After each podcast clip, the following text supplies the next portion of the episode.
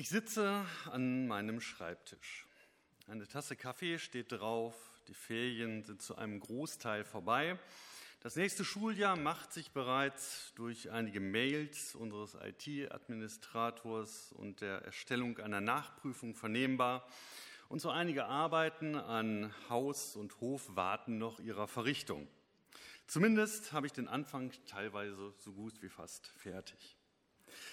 Da hängt doch noch so eine Sache über mir, die mir zwar ein gutes Gefühl vermittelt, wenn sie vorbei ist, die ich aber erst noch machen muss oder darf.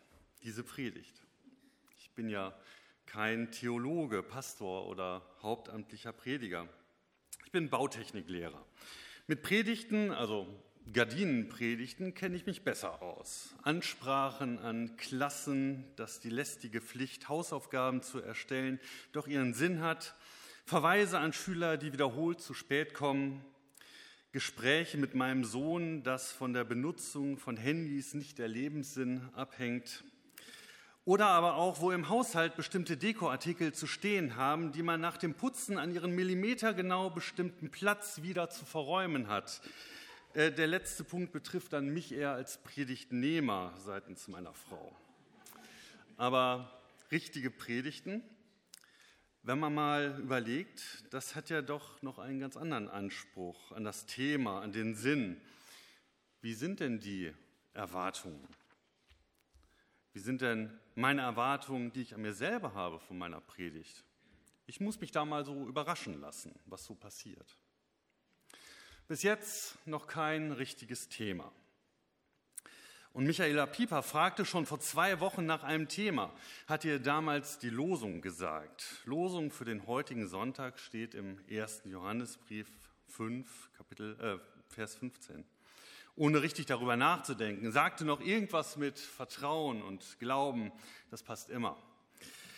Wurde dann als Thema später zu Gebet und Liebe, wohin diese Bibeltexte doch führen können.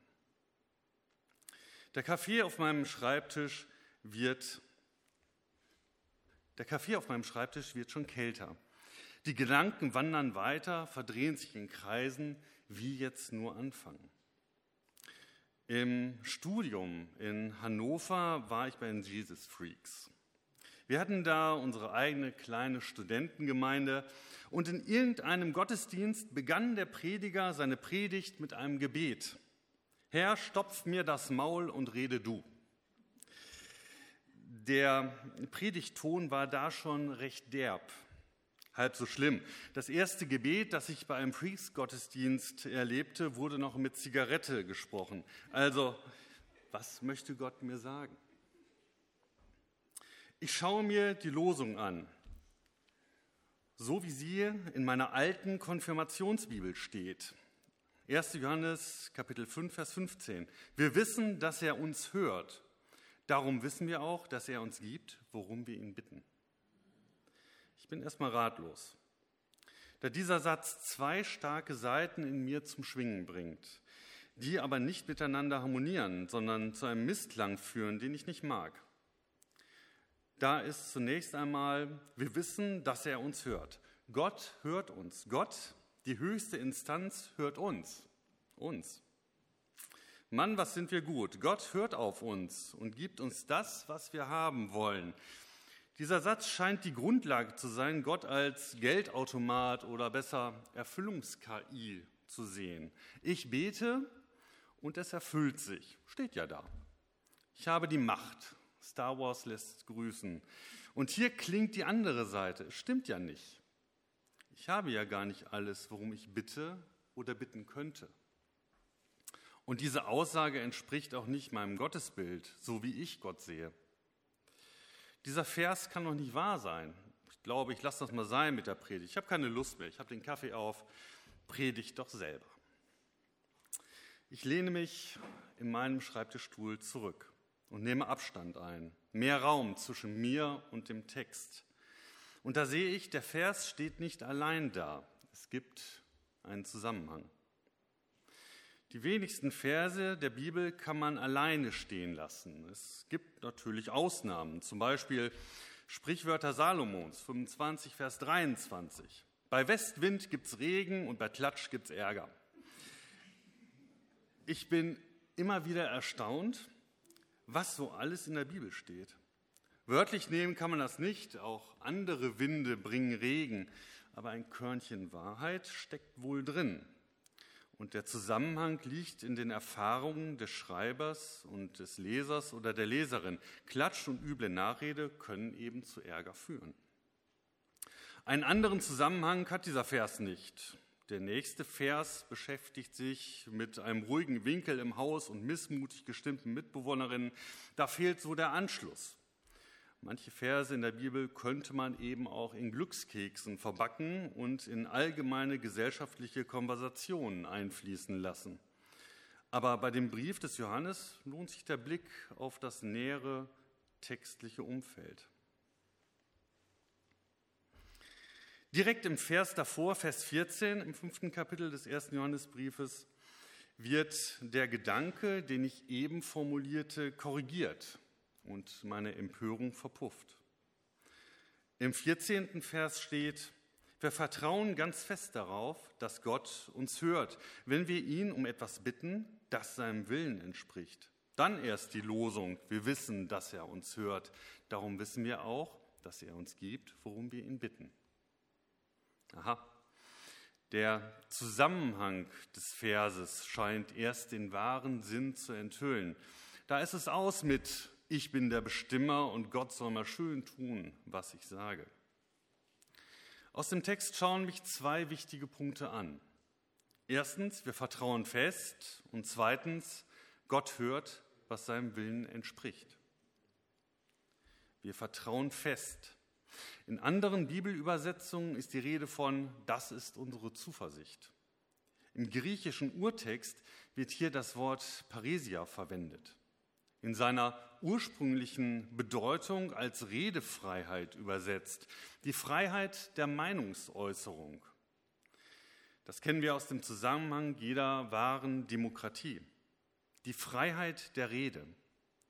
Wie so oft im Neuen Testament wird auch hier wieder gesagt, Gott ist nah, er hört zu. Er hört direkt zu, braucht keinen Übermittler, Diplomaten oder berittenen Boten.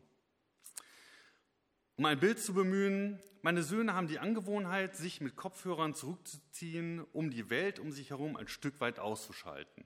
Mache ich manchmal auch. Sehr hinderlich, wenn man sie zum Essen rufen möchte.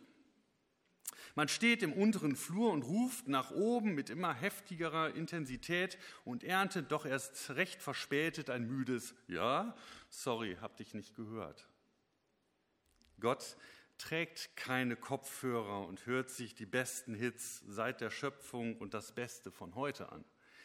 Er hat ein offenes Ohr. Er hört. Er will uns hören, unsere Gedanken, unsere Bitten, unsere Freude, unsere Dankbarkeit, unsere Zweifel und auch unsere Verzweiflung. Gott ist ein naher Gott. Wir wissen, dass er uns hört. Der zweite Punkt scheint erst einmal recht banal zu sein.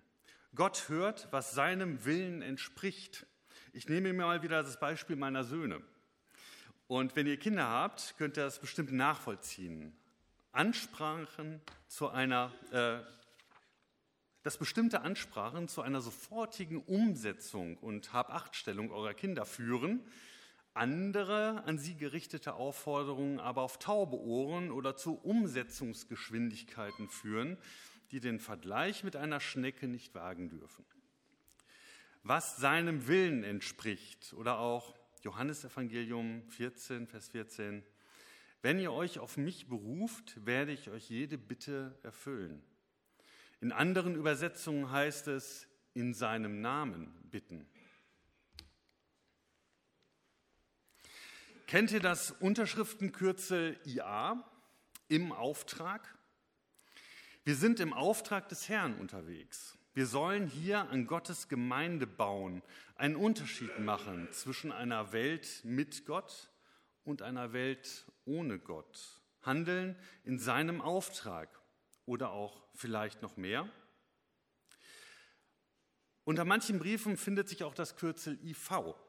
Ich glaube, das trifft es noch mehr. Manche denken, das hieße in Vertretung Nein, vielmehr, da unterschreibt jemand in Vollmacht. Übersetzt so viel wie, ich kann so entscheiden, weil der große Boss der Firma mich berechtigt hat, in seinem Namen zu entscheiden und auch zu unterschreiben. Ich komme nochmal auf unseren Bibelvers zurück, das seinem Willen entspricht. Was passiert denn, wenn wir etwas IV, also in Vollmacht, unterschreiben, dieses aber ganz und gar nicht dem Willen des Konzernchefs entspricht? Ich vermute mal, dass sich das sehr schnell zu einem weiteren abgeschlossenen Punkt im Lebenslauf entwickeln könnte. Ich muss also sehr genau wissen, was mein Chef möchte. Muss er ahnen können, wie dieser in bestimmten Situationen reagieren würde. Auch in Situationen und Zusammenhängen, die spontan auftreten, die noch nicht vorgekommen sind. Und das kommt in unserer veränderten Welt sehr häufig vor. Ich muss in seinem Geiste handeln. Doch wie geht das? Kontakt. Ich muss wissen, wie der Chef tickt, wie er oder sie in anderen Situationen entschieden hat. Vielleicht muss ich auch mal ein Bier mit ihm oder ihr getrunken haben und mich mal über andere Dinge als nur dienstliche unterhalten haben. Smalltalk. Über Gott, mit Gott und die Welt. Das seinem Willen entspricht, unser Vers, in seinem Namen, ist das, was wir in unsere Gebete einschließen, was wir in Jesu Namen erbitten, etwas, was auch Jesus, was Gott erbitten, wünschen und denken würde? Durch diese Frage verändere ich meinen Status vom aktiv betenden, fordernden Betner, Beter hin zu einem passiven, hörenden Beter. Wer hört, reflektiert seine Gedanken, setzt, sie mit dem setzt sich mit dem anderen aus und verändert seine Perspektive. In Matthäus 26, 39 bis 42, doch nicht wie ich will, sondern wie du willst. Jesus betet, dein Wille geschehe. Schon Jesus betet nicht, Gott entscheide doch anders. Mach es so, wie ich will, sondern Gott, ich füge mich deinem Willen. Ich zitiere aus meinem Barclay. Wir neigen zu der Auffassung, das Gebet sei dazu da, Gott um die Erfüllung unserer Wünsche zu bitten, während Beten in Wahrheit doch heißt, Gott nach dem zu fragen und um das zu bitten, was er von uns will. Wir neigen dazu, im Gebet nur die Möglichkeit zu sehen, mit Gott zu sprechen, was zweifellos ein wesentlicher Faktor ist, während es im Gebet noch mehr darauf ankommt, auf Gott zu hören. Zitat Ende. Herr, stopf mir das Maul und rede du. Ich bin wieder am Anfang. Gebet ist mehr Hören als Sprechen.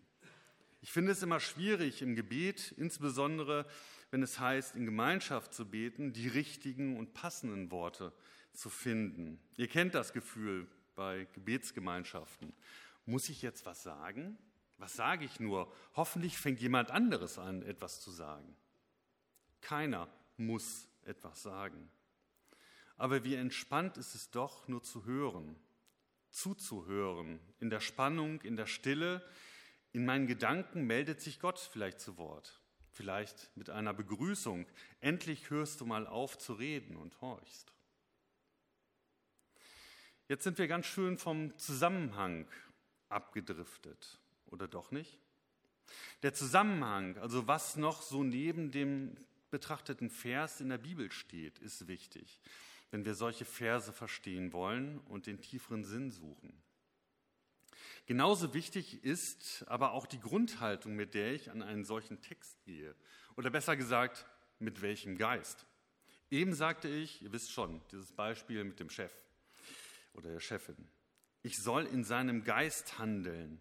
In unserem Fall dem Heiligen Geist. Unsere direkte Verbindung zu Gott. Denn Gott ist auch Heiliger Geist. Und nach Römer Kapitel 8, erste Verse, der Geist lebt auch in uns und will durch uns wirken. Jetzt könnte man natürlich über all die Dinge sprechen, die im Geiste Gottes geschehen oder geschehen sollten, im Sinne des Heiligen Geistes. Ihr erinnert euch an die Losung. Ihn um etwas bitten, das seinem Willen oder eben seinem Geist entspricht. Wie bekomme ich das jetzt in einen Satz, in einen kurzen Satz? Glaube, Hoffnung, Liebe. Doch am höchsten steht die Liebe aus 1. Korinther 13. Wenn ich zu Gott bete, wenn ich ihn bitte, ihm klage, was bestimmt dann mein Beten, mein Reden oder viel besser mein Hören? Mit welcher Einstellung gehe ich in mein Gebet? Ist mein Hören im Gebet geprägt von dem Glauben, dass ich zwar ein unperfekter kleiner Mensch bin, mir aber bewusst ist, dass Gott mich erneuert, dass Gott mir meine Unperfektheit genommen hat, dass Gott mich als sein Kind, seinen Erben, als seine Erbin angenommen hat? Höre ich im Gebet die Hoffnung, das Sehnen nach Gottes gutem Weg, den ich gehen soll, der zuerst bei mir anfängt und beim nächsten Menschen nicht aufhört?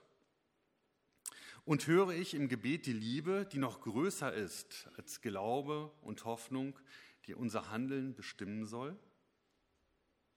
Ich glaube, hier steckt auch der Kern der christlichen Botschaft. Wo höre ich die Liebe in der Botschaft? In dem, was wir tun, in dem, was wir sagen. Nicht die Frage nach dem ökonomischen Nutzen, nicht nach den politischen Folgen. Wo steckt in dem, was ich tue, die Liebe? Und ganz oft muss ich mich dann auch fragen, ja, wo ist sie denn? Wo ist sie denn hin, die Liebe? Das hat Folgen für die Art und Weise, wie ich die Bibel lese, wie ich mit Menschen umgehe. Sehe ich den strafenden, den mächtigen Gott? Ich finde ihn in der Bibel. Der Gott, der seinen Heerscharen vorangeht und die Feinde vernichtet und uns Menschen unter das Gewicht eines Gesetzes zwingt, sodass wir auch andere Menschen zwingen können. Ich finde diesen Gott. Aber das ist nicht der Gott des Neuen Testamentes. Welcher Gott lässt sich denn aus Liebe ans Kreuz schlagen? Doch nur derjenige, der möchte, dass wir auf seine liebenden Worte hören und so auch die Bibel lesen. Es gibt manche, die sagen, die Bibel ist Gesetz. Nö, möchte ich da sagen. Das stimmt so nicht. Schon Jesus hat sich nicht nur an das geschriebene Gesetz gehalten, sondern seine Handlungen durch die Liebe zu den Menschen bestimmen lassen. What would Jesus do? Was würde Jesus tun? So alt diese Frage auch ist, ich glaube, sie kann ein guter Leitfaden sein, in seinem Sinne, in Gottes Geist zu beten, zu hören und zu handeln. Ich versuche es mal mit ein paar Fragen. Würde Jesus Hungernden Brot geben und Verletzte und Kranke heilen? Würde Jesus mit Verzweifelten beten und Gemeinschaft mit Armen haben? Einfache Fragen.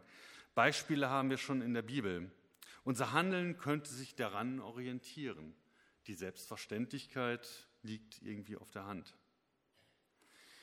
Ich stelle ein paar andere Fragen. Würde Jesus Menschen segnen, die andere Menschen verletzt haben? würde, Menschen, würde Jesus Menschen wegjagen, die aus wirtschaftlicher Not seine Nähe suchen? Würde Jesus Menschen meiden und sie schneiden, die nicht in das Schema weiblich-männlich passen? Würde Jesus Menschen wegschicken, die in irgendeiner Form nicht dem Mainstream folgen, dem, was gesellschaftlich normal ist? Was würde Jesus für diese Menschen tun, dass sie glücklich werden? Würde Jesus für das Unglück anderer Menschen beten? Würde Jesus mit Menschen reden, die nicht seiner Meinung sind? Würde er vielleicht sogar mit diesen Menschen Gemeinschaft haben, die nicht freundlich zu ihm sind? Oder auch, wie würde Jesus mit der Schöpfung Gottes umgehen? Jesu Handeln war äh, durch Liebe bestimmt. Ist mein Handeln, mein Reden und Denken das auch? Ist mein, Be äh, mein Gebet von der Liebe bestimmt? Und wenn die Liebe mein Gebet, mein Bitten und mein Hören bestimmt, wie groß und wunderbar klingt dann die Losung für heute, hier aus einer anderen Übersetzung. Und wenn wir wissen, dass er uns hört, bei allem, was wir bitten, dann wissen wir auch, dass wir schon haben, worum wir ihn bitten. Amen. Wir singen jetzt das nächste Lied und wollen dabei die Kollekte einsammeln.